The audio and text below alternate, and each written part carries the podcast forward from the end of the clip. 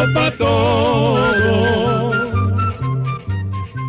Llegó la escuela. Llegó la escuela. Llegó por radio.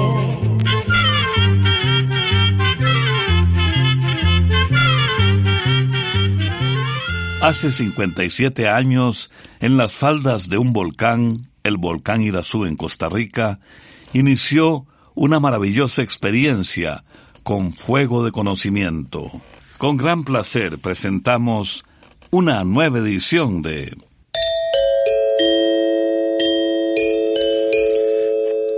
Oigamos la respuesta. Un placer, estimados oyentes, reencontrarnos en una nueva edición del Instituto Centroamericano de Extensión de la Cultura. Recordemos nuestro lema. Comprender lo comprensible es un derecho humano. En el programa de hoy, gracias a una de sus preguntas, sabremos qué ha hecho la indígena guatemalteca Rigoberta Menchú después de que ganó el Premio Nobel de la Paz. ¿Y cuáles son los mejores lugares para producir maní? ¿Cómo y por qué Suiza es un gran exportador de chocolate a pesar de que en su territorio no se siembra cacao? Les invitamos a acompañarnos también, que sintonicen el canal de YouTube con el espacio Veamos la Respuesta. La señora Luz María Gamboa Morales nos llamó por teléfono desde el Carmen de Guadalupe, Goicoechea, en San José, Costa Rica, para preguntar lo siguiente. ¿Qué se hizo la indígena guatemalteca Rigoberta Menchú? Oigamos la respuesta. Rigoberta Menchú Tum es una líder indígena guatemalteca que recibió el Premio Nobel de la Paz en 1992 por luchar por los derechos humanos. Después de recibir este premio, Rigoberta ha seguido luchando por promover el diálogo y la justicia social en Guatemala y se mantiene muy activa. Con el dinero que recibió del premio, creó la Fundación Rigoberta Menchú Tum, que busca defender los derechos humanos, en especial los de los pueblos indígenas. Además, impulsa programas educativos de participación ciudadana y de desarrollo comunitario. También lucha contra el abuso y procura reforzar la participación activa de los pueblos indígenas en la toma de decisiones sobre sus necesidades y sus derechos. Rigoberta Menchú pertenece también a un grupo de mujeres que, al igual que ella, recibieron el Premio Nobel de la Paz y que luchan por transformar el mundo para que sea un lugar más seguro, menos violento y donde haya igualdad para las mujeres. También pertenece a una organización internacional que trabaja con el fin de formar líderes jóvenes comprometidos con el cambio positivo en ellos mismos y en sus comunidades. Recordemos también que Rigoberta Menchú pertenece a la Asociación de Mujeres Mayas que busca la participación de las mujeres mayas en política y en las actividades de la comunidad. Además, ha escrito varios libros y en el año 2007 Rigoberta Menchú participó como candidata a la presidencia de Guatemala, quedando en quinto lugar. Una de las voces bien reconocidas en México y en Latinoamérica del género ranchero, Luis Pérez Mesa. Para esas de corazón alegre, las Isabeles.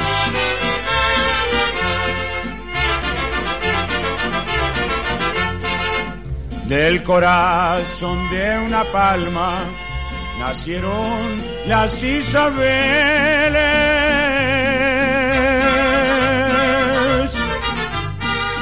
Delgaditas de cintura y del corazón alegre. Al pasar un arroyuelo a la sombra de un laurel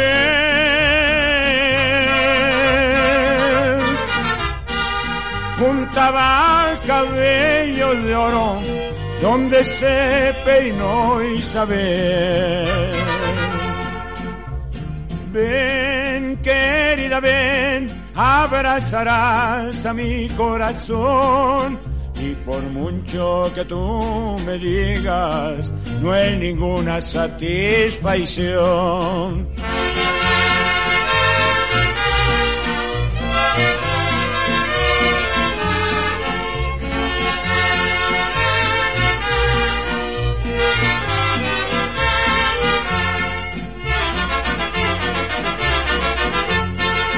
Qué bonitos labios tienes, labios color de manzana. Si tú me correspondieras, yo te trovaría mañana. Qué bonitos dientes tienes, dientes color de marfil. Yo me casaría contigo, primero por lo en Esta es la canción, es la canción de la Isabel, es tan linda como una rosa y tan bella como un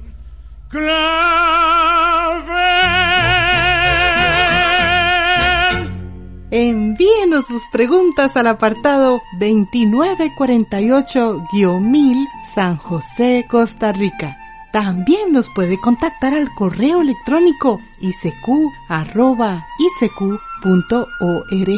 o encuéntrenos en Facebook como Oigamos la Respuesta.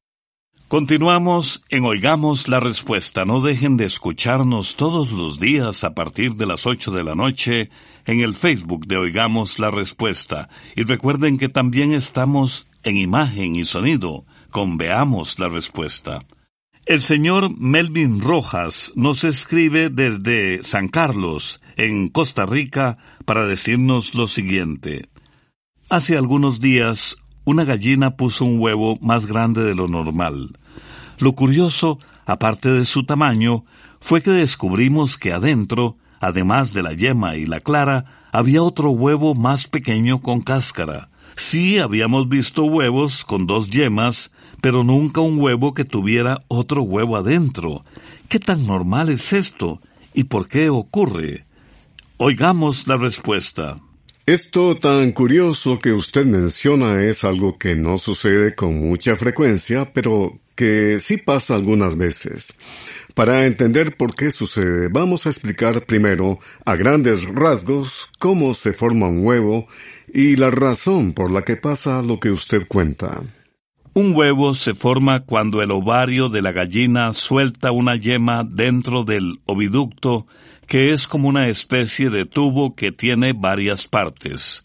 Conforme la yema avanza por el oviducto, ésta pasa por una parte donde se forma la clara. Después llega a otra parte llamada útero, donde se forma la cáscara y finalmente el huevo queda listo para que la gallina lo ponga. Pero a veces sucede que cuando un huevo está completamente formado se da una contracción que, en vez de expulsarlo, lo devuelve hasta el útero y, como dijimos, el útero es el lugar donde se forma la cáscara. Si en ese momento ya hay otro huevo en el útero, la cáscara que se le está formando va a recubrir al huevo que se devolvió, y por esto queda un huevo dentro del otro. Esta es la razón por la que a veces sucede que una gallina pone un huevo grande con otro huevo más pequeño adentro.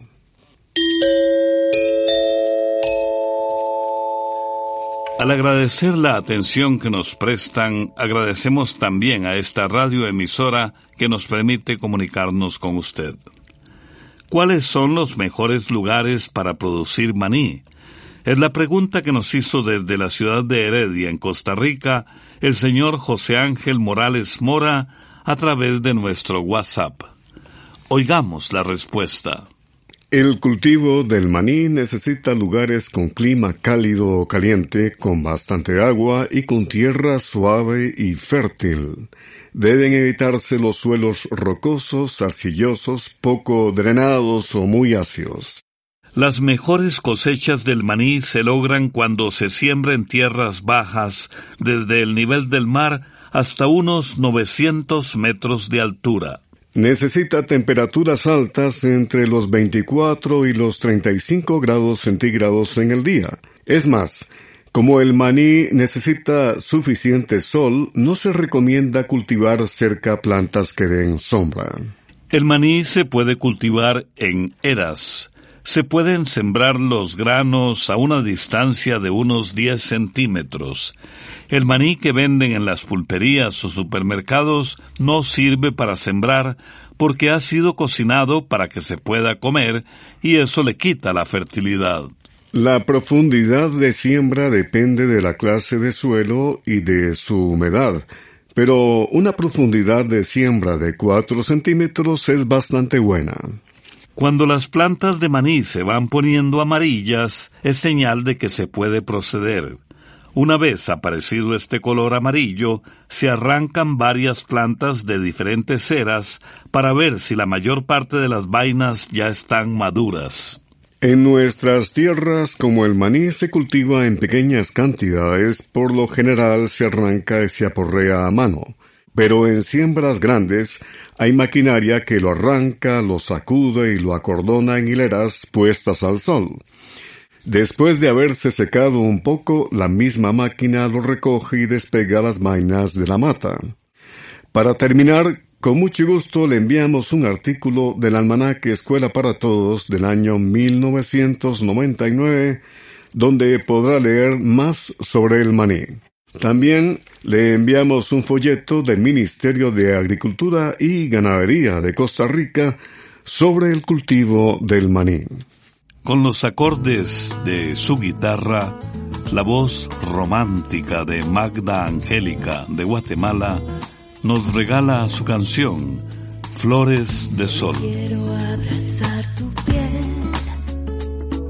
con flores que dejé en tu camino para que su aroma en secreto te atraiga hacia mí. Sol que nace en mí, que te habla, sol que vive en mí, que te llama y te pide venir. Sol que nace en mí, que te habla, sol que vive en mí, que te llama y te pide venir.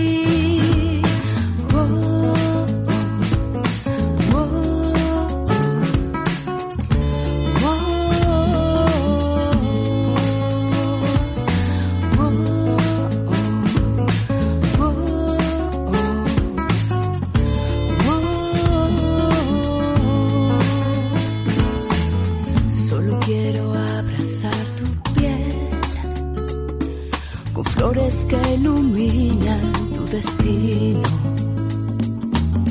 para que su aroma en secreto te acompañe hasta aquí. Sol que nace en mí, que te habla, sol que vive en mí, que te llama y te pide venir. Sol que nace en mí, que te habla, sol que vive llama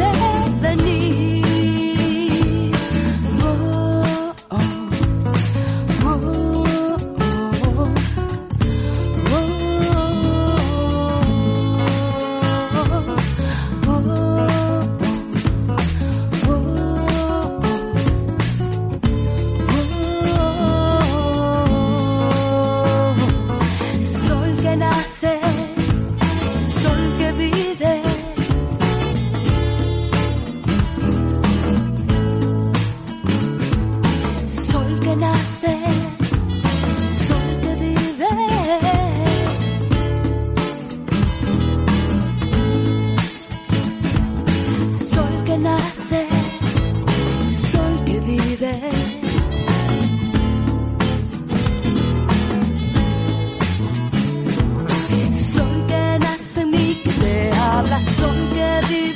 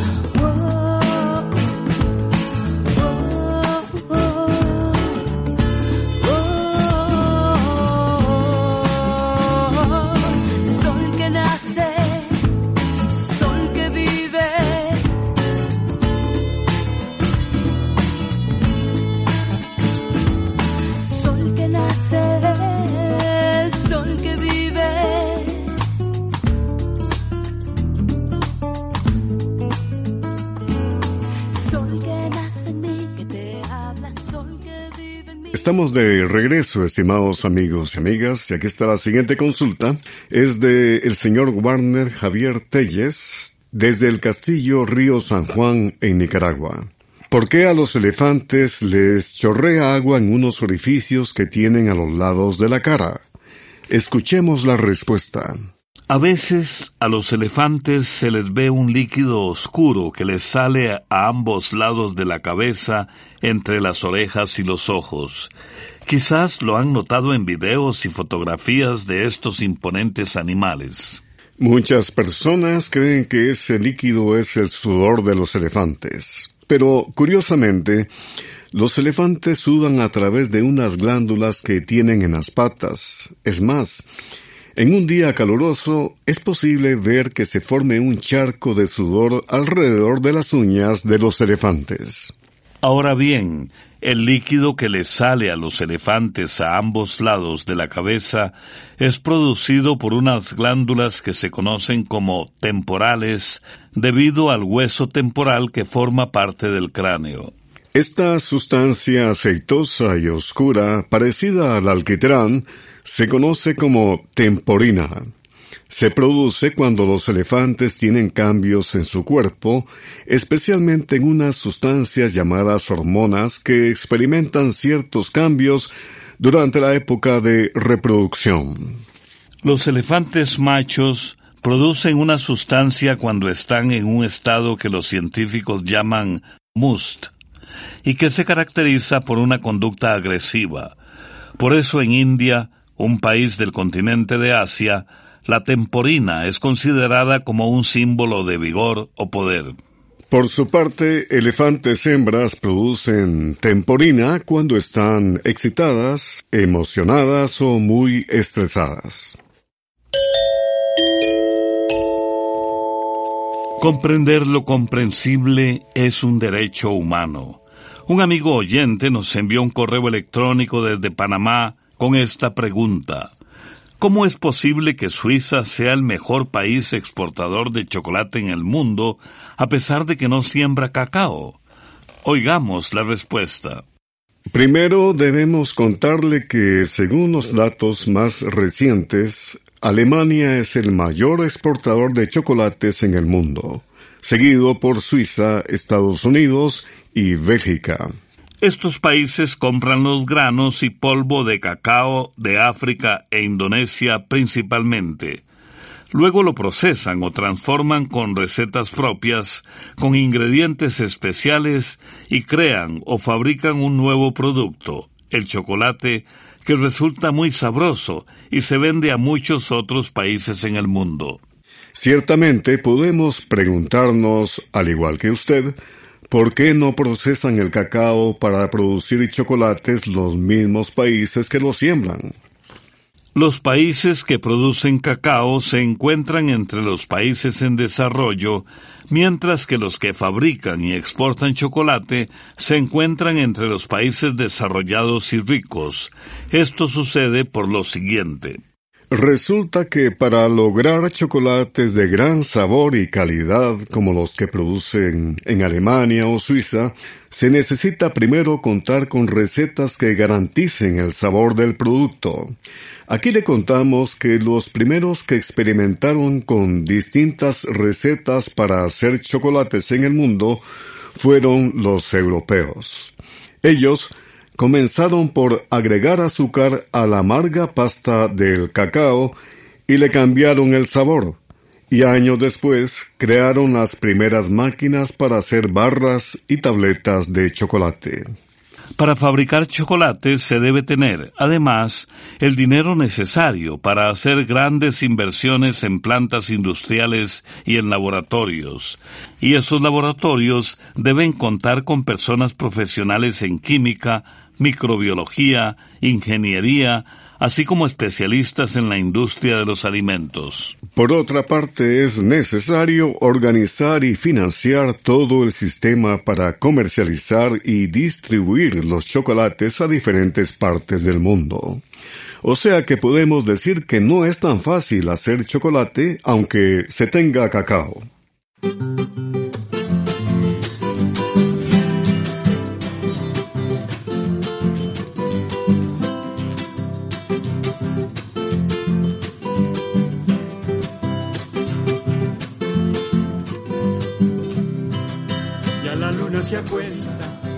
Boca arriba y con sus cuernos toda describe. Morenita dormite con la luna y con el pacholí de Nayuribe hoy te que alegre la marimba tocando el punto con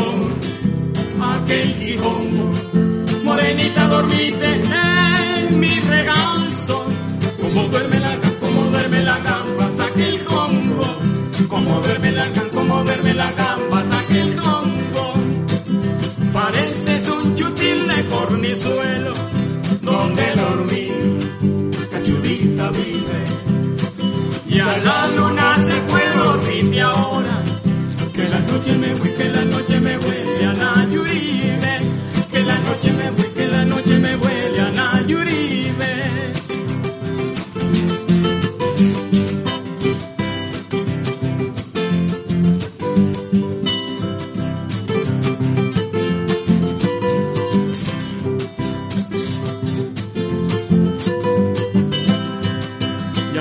Se acuesta boca arriba y con su perro gris dona describe y morenita dormite con la luna y con el pacholí. De Nayuribe hoy te busqué alegre la marimba tocando el punto con aquel quilombo morenita dormite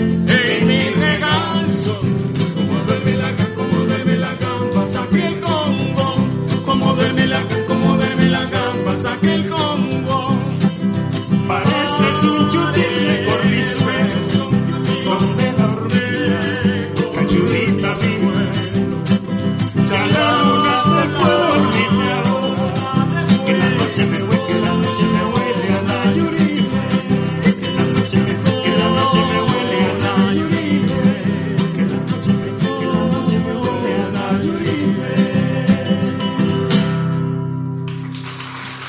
Un amigo oyente nos escribe desde Guatemala.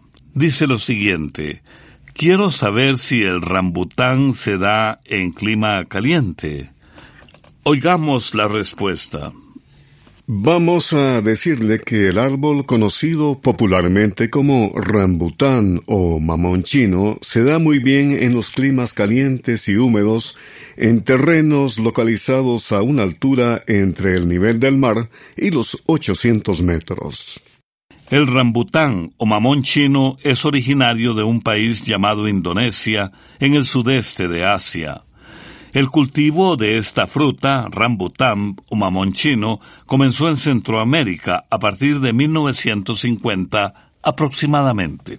Le diremos también que todos los árboles de mamón chino o rambután dan flores hemafroditas, es decir, que producen los dos tipos de flores, masculina y femenina. A veces la parte femenina madura antes de que lo haga la parte masculina y por eso las flores no se fecundan. Por eso, los técnicos recomiendan sembrar varios árboles de mamón chino o rambután que estén cerca uno del otro.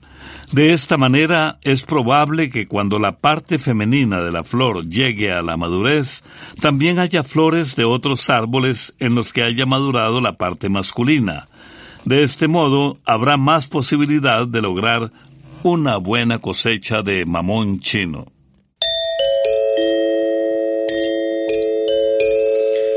Hoy queremos terminar el programa con un recordatorio que nos hace la indígena maya Rigoberta Menchú, quien dice, hay que cuidar y guardar la madre tierra para que nuestros hijos y nuestros nietos sigan percibiendo sus beneficios. Ojalá todos, al igual que ella, hagamos conciencia de la importancia de proteger la tierra, porque de esto depende nuestro mañana. Y ahora queremos compartir con ustedes un lindo relato. Presentamos el cuento El perro y Cacasbal, leyenda maya. Una vieja leyenda maya cuenta que un hombre era tan infeliz que siempre estaba de mal humor y así no perdía la ocasión para maltratar al pobre perro que siempre lo acompañaba. El espíritu del mal, llamado Cacasbal, observó que podía sacar provecho de la rabia que probablemente el perro sentía contra su amo. Entonces, un día se le apareció al pobre perro y le dijo, Ven acá, perrito. Te veo triste. ¿Qué te pasa? ¿Cómo no he de estarlo si mi amo me pega cada vez que quiere? Oh, yo sé que tu amo es de malos sentimientos. ¿Por qué no lo abandonas? Mm, es mi amo. Debo serle fiel. Ah, yo puedo ayudarte a escapar. Él nunca agradecerá tu fidelidad. No importa, le seré fiel. Pero Cacasbal insistió tanto que el perro, por quitárselo de encima, le dijo, Está bien, me has convencido. Dime, ¿qué debo hacer? Oh, es sencillo. Solo entrégame tu alma. ¿Y qué me darás a cambio? Lo que quieras. El astuto perro, después de pensarlo unos instantes, le dijo, Dame un hueso por cada pelo de mi cuerpo. Acepto. Y Cacasbal se puso a contar los pelos del perro. Pero cuando sus dedos llegaban a la cola, el perro pegó un salto y la cuenta se perdió.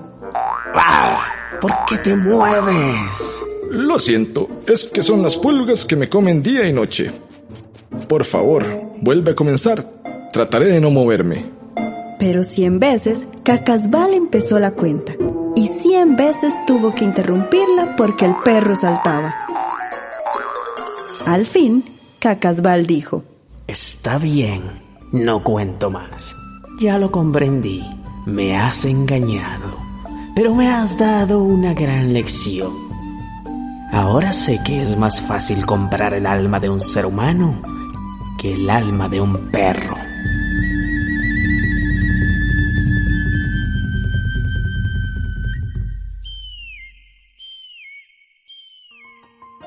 Programa de Control 34. Y así llegamos al final del programa del día de hoy. Los esperamos mañana en este su programa Oigamos la Respuesta. Mándenos sus preguntas al apartado 2948-1000 San José, Costa Rica.